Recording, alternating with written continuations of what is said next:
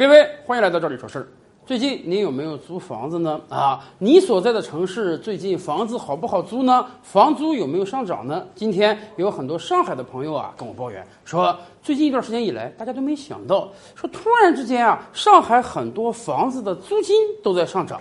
说实话。上海从六月一号开始进入到抗疫第三阶段，全面的复工复产，我们真是为上海的朋友们感到高兴，终于生活回归正常了。但是啊，在抗疫这两个多月，很多人都叫嚣着说他们要逃离上海啊，因为感觉到这个封闭时间太长了啊，上海的经济会不会受影响？所以很多人都有这样一个预判，说解封之后啊，上海这个房租是不是有可能大幅度降低？因为很多人都要离开上海嘛，租房子的人减少了。了嘛？然而谁都没想到啊，上海这个房租最近不但没有下跌，反而疯疯的上涨啊！原来五千的，现在可能六千；原来三千的，现在可能在三千五、三千六才能租得到。这是什么原因呢？为什么上海的房租最近都会上涨呢？哎，好几层的原因。首先，第一层啊，我们得体认到一个事实，那就是上海作为我国经济最强大的城市，它的魅力还在。说实话，过去这几个月的疫情，真是很多人都丧失了信心。尤其是疫情对于经济的影响，使得很多行业遭遇到了灭顶之灾啊！很多朋友感觉到失业了、降薪了、工作不好找了。但是我们以往节目就跟大家聊过，今天当全世界其他各国纷纷选择躺平之际，我们还选择动态清零，我们还选择用全民核酸的方式来抗疫。上海战役的胜利向全世界证明了一点，那就是我们有能力战胜这个最强的变种病毒。而另一方面呢，当一切都回归正常之后，上海的经济和全国的经济一定会迎头赶上的。哎，咱们这么讲吧，对于个人而言，当你在一个城市生活了很多年，当你在一个行业、一个企业工作了很多年之后，你想突然离开，这个决心是很难下的。是疫情之时，很多人有这样那样的抱怨，说你看，哎呀，封锁时间太长了，这个工资也降低了。如果一旦解封，我马上离开上海。但是真正到解封之后，真正到我们可以重回正常生活之时，很多人就一打退堂鼓了。毕竟上海是我国经济最发达的城市啊，它的机会非常多呀。很多人在上海是可以扎下根、立下足的，是可以赚到钱的。那么。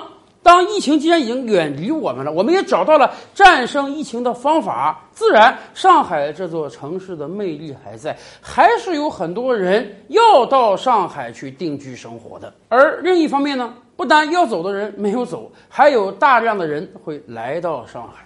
咱们这么讲吧，六七月份是传统的毕业季，尤其是今年啊，我们有着史上最多的高校毕业生，一千零七十六万。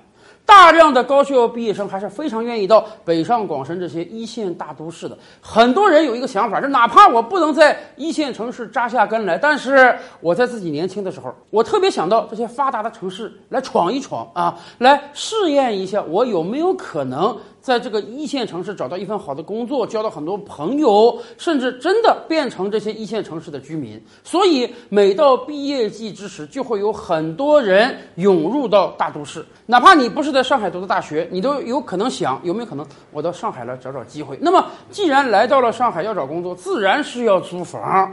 这个需求在增加，而供给没有增加的话。这个房租自然就水涨船高了，而且还有一个重要因素啊，就是由于过去两个多月的封闭，使得很多需求被抑制了。哎，最近一段时间以来，大家发现了一个挺有意思的现象哈，就是上海的很多银行呢门口大排长龙，这真是很多年没见到的景象了。因为这些年来，这个无现金化社会，我们已经很少到银行去了。那为什么上海很多银行门前排起了长龙呢？哎，很多中老年人以往有这个习惯啊。一旦这个退休工资打到卡里了，都要到银行把现金取出来。中老年人嘛，还是这个拿着现金比较踏实。可是封控这俩多月，很多银行也关门了，所以大量的要到银行取钱的需求呢，最近一段时间集中释放了。那么自然到银行排队的人就很多。不光银行门口的人多，上海这个婚姻登记处排队离婚的人也多。为什么？一方面确实很多人都说啊。在家封控这俩仨月，很容易造成矛盾，不光是夫妻矛盾，还有这个亲子矛盾。另一方面呢，你封控这俩多月，人家婚姻登记处也不上班啊，所以大量的要离婚的这个需求呢，也在最近一段时间集中释放，那自然很多人要去排队了。同样啊，作为一个大都市，每时每刻都有人要租房，可是，在过往这几个月，租房这个需求它也被抑制住了啊！你都封控在家了，你根本就没有机会到别的地方去看看人家的房子，所以有大量的租房需求。是在最近这一个多月被集中释放出来那。当然，房租水涨船高，而且还有一点就是，确实啊。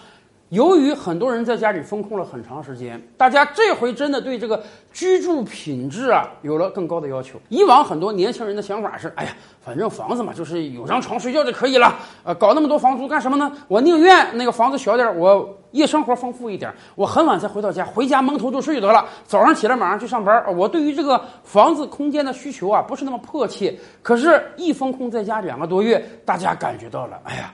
这个房子真是得大一点，空间得大一点，生活才能舒适一些。所以疫情之后啊，有很多人有了这个重新租房的想法。大家觉得我这次租啊要相对宽敞一些，哪怕离市中心远一点，但是好歹我这个生活起来真是舒适一些。那么肯定了，你这个租大一点的房子，肯定比租小一点的房子要花更多的钱。而且还有一点，不知道大家有没有注意到，那就是全国房地产市场的影响。最近半年以来，房地产真是进入到了冰冻期呀！现在全国各地推出了特别多的救市政策，但是一手房还是不好卖。说实话，一手房就还算可以了，很多城市的二手房市场那更惨呀。有的房东呢，真是那个房子挂出来半年、一年都卖不掉。大家慢慢这个心态也平和了，意识到了这个房租不炒了，意识到了你这个靠买卖房屋是不可能让你一夜暴富的。以往啊，说实话，很多人买了房子自己不住，他连租都不租。为什么？很多人投资房产的主要目的是啊，哎呀，房子会暴涨，我现在一万买的，明年变一万五，后年变两万，我这个房价的升值就能让我赚得盆满钵满，所以。这个房子租不租无所谓，何况还是清水房。要租的话，我还得装修，还得搭一笔钱啊。因为很多房东其实对于房子租不租不是太在意，所以呢，对于房子到底能多少钱租出去也不是很在意。因此，我们经常看到同一个小区啊。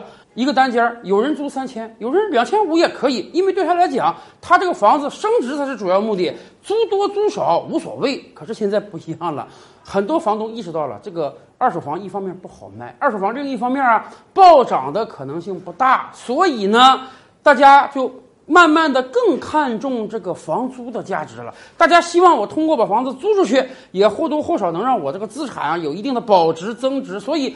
咱们这么讲吧，房东的胃口在变大，不单房东的胃口在变大，房产中介的胃口也在变大。你想啊，这个房子它不好卖，不好卖。房产中介就没有佣金收入。现在有的城市真的大量的中介店面倒闭，那么有一些房产中介呢，他就从卖房变到了租房。租房好啊，租房是收佣金呢。我帮房主租出去一套房子，我就能收一个月佣金。那当然了，很多房产中介是愿意让房主涨租金的。为什么呢？哎，你可以跟房主讲，你这房子是能租三千的，你现在租两千五，亏掉了。你干脆你让我帮你租，你多赚点钱。啊，一方面他可以用这个方式来招来这些房主，另一方面呢，真正租成功了，他佣金赚的也多。正是因为综上这么多的因素，所以上海最近一段时间以来，确实房租涨的是有点猛了。但是刚才我们也看到了很多因素啊，它都是偶发性的，持续不了多长时间。如果您真的是想在上海租套房子的话，我们建议啊，真是稍微等一两个月的时间，也许这个房租就能有所回落呀。